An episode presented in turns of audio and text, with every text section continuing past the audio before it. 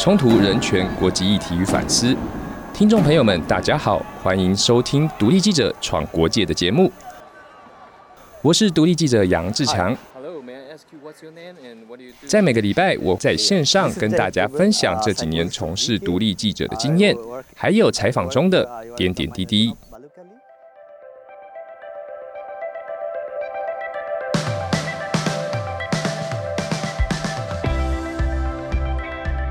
今天是独立记者闯国界的最后一集。我在之前跟大家分享过很多我在食物上的经验跟一些感想，但是今天想要跟大家聊聊看，就是如果你当独立记者的话，你要怎么活下去？你要怎么维持生计？其实你在当独立记者的时候，把自己想象成一位就是创业家，你真的在开创自己的品牌。你正在建立这家公司的形象，一切都是从零开始，所以其实你要做的东西有很多，然后你会遇到的困难呢，也是各式各样。但是跟为其他人工作、为其他公司工作的不一样的地方呢，就是你正在为你自己的公司工作。也就是因为这样子，这间公司的老板是你，然后员工啊、工友全部都是你，所以你的工作有各式各样，包山包海，什么都要做。但是也是因为什么都要做，常常会让自己的时间变得很零碎化，比较难以管理。有的时候，金钱的支出跟收入呢，也比较难有系统的统整，甚至到了最后，钱呢，有时候会不知道花到哪里去。所以你要不断的找钱，这个是非常重要的。因为独立记者他没有固定的薪水，独立于体制之外，所以一切的资金全部都要靠自己来找，然后你自己要去接洽，一切东西都要自己计划。要成为一位可以维持生计的独立记者，最基本的态度呢，就是要随时保持活力，把工作当成生活，因为生活就是工作。虽然这个听起来呢压力很大，但是其实你因为你在创一间公司，这间公司就是你的一切，所以。有的时候，工作跟生活其实是密不可分的。专门采访国际新闻的独立记者呢，要生存下来的难度其实又更难了。以我自己为例，每次出去采访一次，大概至少要一个月的时间，因为这样子才不会太浪费机票钱。你会，你就不需要常常飞来飞去，飞来飞去。你只要在那个地方待比较久，第一个可以省钱，第二个当然你的议题的深度也可以比较深，你自己蹲点的时间也比较长。但是也是因为这样，每一次出国采访的资金呢都要上万元。通常如果在亚洲、东亚或是东南亚地区呢，机票大概两万元以下就可以搞定。但是你要加上住宿啊、交通、餐费，或是在当地你要你要去请一些 fixer 或是翻译人员，这些费用一次一个月左右的采访，可能就要五万元上下。五万元，你想想看，五万元减掉两万元，你能花的只有三万元，然后一个月哦。所以其实这样已经很省了，但是如果你再加上一位摄影记者跟你一起出去的话，哇，那这样的费用可能就要乘以二了。因为独立记者刚开始的时候没有什么知名度，人家不晓得你的写作风格啊，或是你的工作的方式，所以一刚开始的时候都是要用投稿的方式让合作对象知道你的存在，然后习惯你写作的文笔还有风格。也就是说。其实你在刚开始创业的时候，你必须要有一笔创业基金。所以，因为在刚开始采访的时候，你必须要花自己的钱买机票，然后到现场采访，然后把你采访到的东西写成文章之后拿去投稿。但是，当然一刚开始也是因为这样子，你能拿到的东西，你能拿到的也就是稿费而已。以我自己的经验来说，刚开始做独立记者的时候，我给我自己的概念就是，我每一次出去采访的收到的稿费。希望还有我的目标就是希望可以 cover 下一次出去采访的费用，但很可惜，其实以台湾的对独立记者的底薪来说，其实很难达到这个标准，所以我才说，你刚开始的时候你要有一小笔创业基金，因为你这些基金除了你要前第一两次出去采访的机票钱之外，呃，你所赚的钱并没有办法完全 cover 你下一次的采访费用，所以你就也必须要拿你这些老本来垫。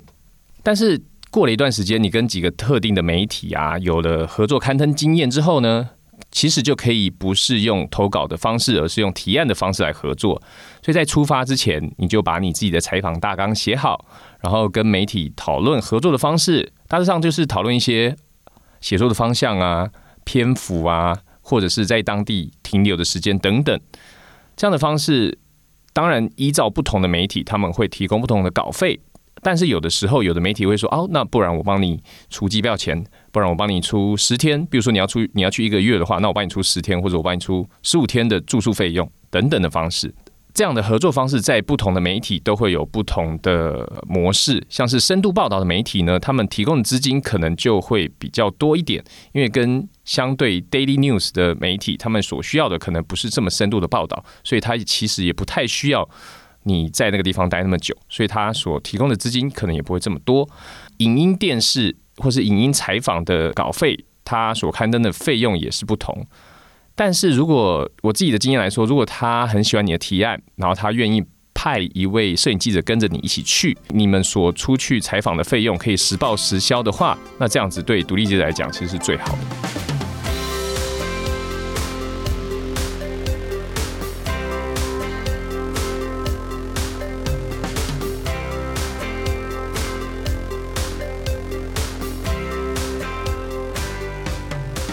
独立记者除了跟媒体合作可以拿到稿费或是一些合作费用之外呢，其实还有还必须要用其他的方式来找到资金，才可以让你的这个创业更永续的发展，或者是永续的存在。例如，在国内都会有一些各式各样的补助，像是文化部或是国议会这些国家政府部门呢，他们都会推出一些定期或是不定期的补助金额。所以，独立记者可以按照这样的补助要求，然后规划自己的写作计划或者采访计划，然后去跟这几个单位提出申请。除了像是这样的国家补助之外，其实还有不同的基金会或者是私人企业，他们也有一些不一样的补助或者是呃比赛。例如说，像是云门舞集，他每一年都会举办的流浪者计划，或者是有一个蛮大的酒商，他每一年也会举办一个 Keep Walking。梦想资助计划，像这几个都是比较知名，而且办了十多年的计划。当然，他们所补助的金钱有大有小，不一定。但是他们呃，因为办了这十多年的计划，其实有不少知名的人士，他们都是透过这些计划的帮忙，然后达到自己想要做的事，然后去完成他想要完成的梦想。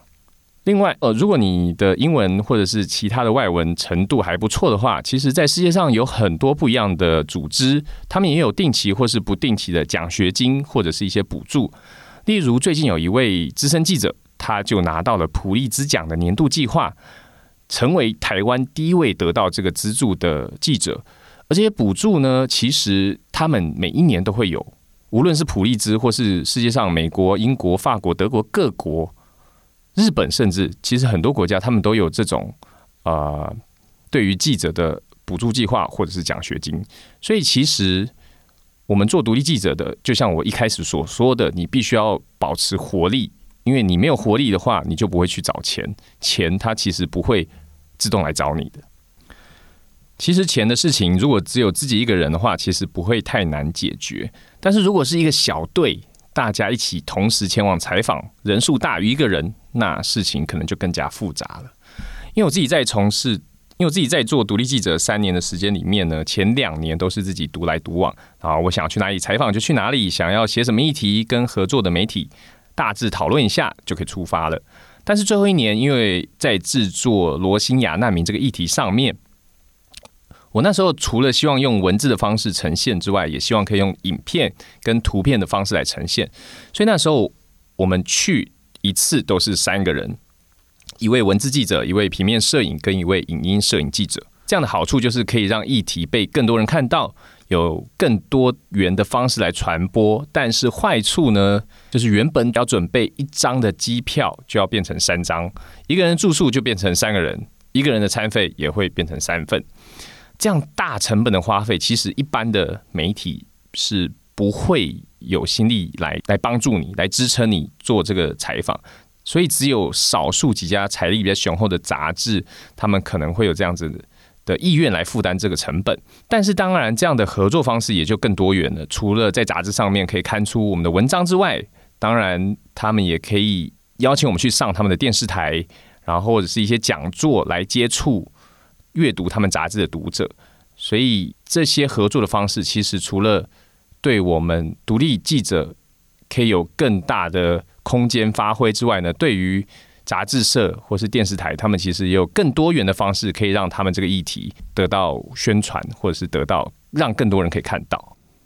如果是自己独来独往，自己一个人去采访的时候，采访的行程呢，其实就会很有弹性。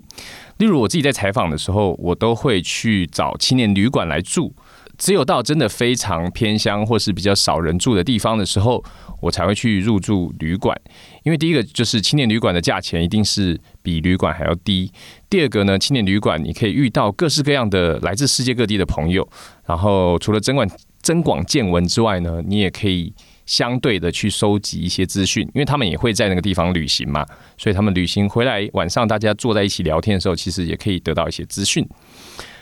然后在采访的过程呢，我自己都会选择去当地人吃的餐厅，比较不会去外籍游客去的那种西式大餐厅。第一个原因当然就是因为是去当地的餐厅，它的价钱会比较低。第二个原因也是因为我可以呃看到当地人们生活的方式。然后有的时候，他们这些地方人士，他们看到你来这边用餐的话，他们其实也会很好奇，因为通常游客是不会比较不会去到当地的餐厅用餐，所以他们看到你的时候，其实都会自然而然的跟你聊天，或是跟你打个招呼等等的。其实除了可以观察他们生活，有的时候也可以收集到一些有趣的情报。在当地采访的时候，其实有很多的东南亚国家，他们都会用 Uber 或是 Grab 这样子的共乘平台。这样的系统其实可以让你知道，呃，你可以从 APP 上面知道这一趟旅程的价钱啊，或者是司机也会很清楚的知道你要去哪里，不用害怕你花太多冤枉钱，或者是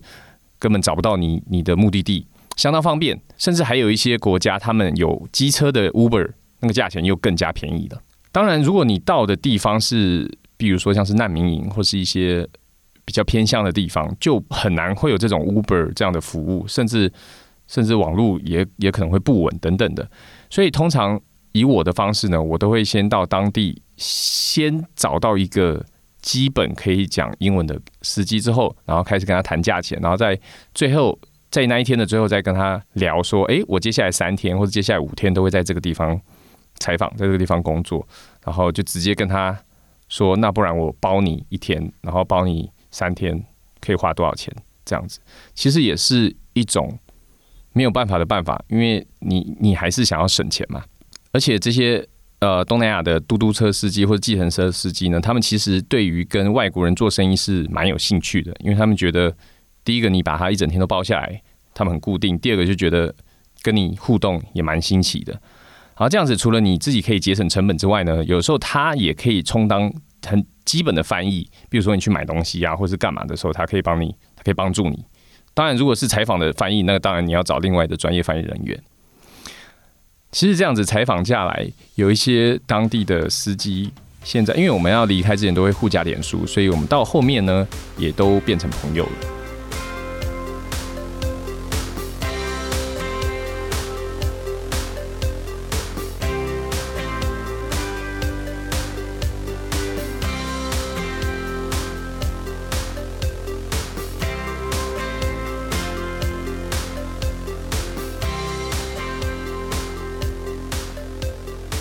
想要成为一位专门采访国际新闻的独立记者，其实并不容易。你要会开源，当然也要会节流，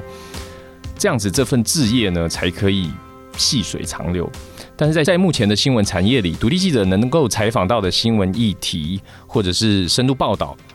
比较是主流媒体的记者没有办法做到的，但是我自己认为，台湾目前独立记者的生态呢，其实还不成熟。媒体对于国际新闻的看法，其实是以配菜的眼光看，而不是他们必须每天要炒的主菜，所以让国际独立记者就更难以生存。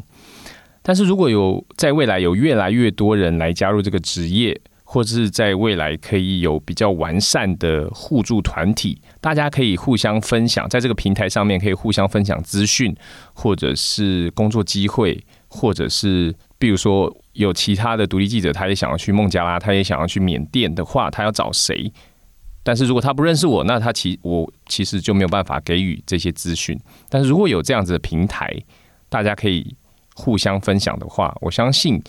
台湾未来在采访国际新闻的独立记者这一个呃领域里，会越来越加越来越完善。呃，非常感谢大家在这一段时间的收听，然后听听我讲一些干话跟抱怨。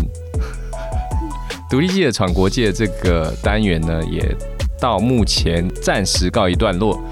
希望在未来可以再跟大家在空中相见，拜拜。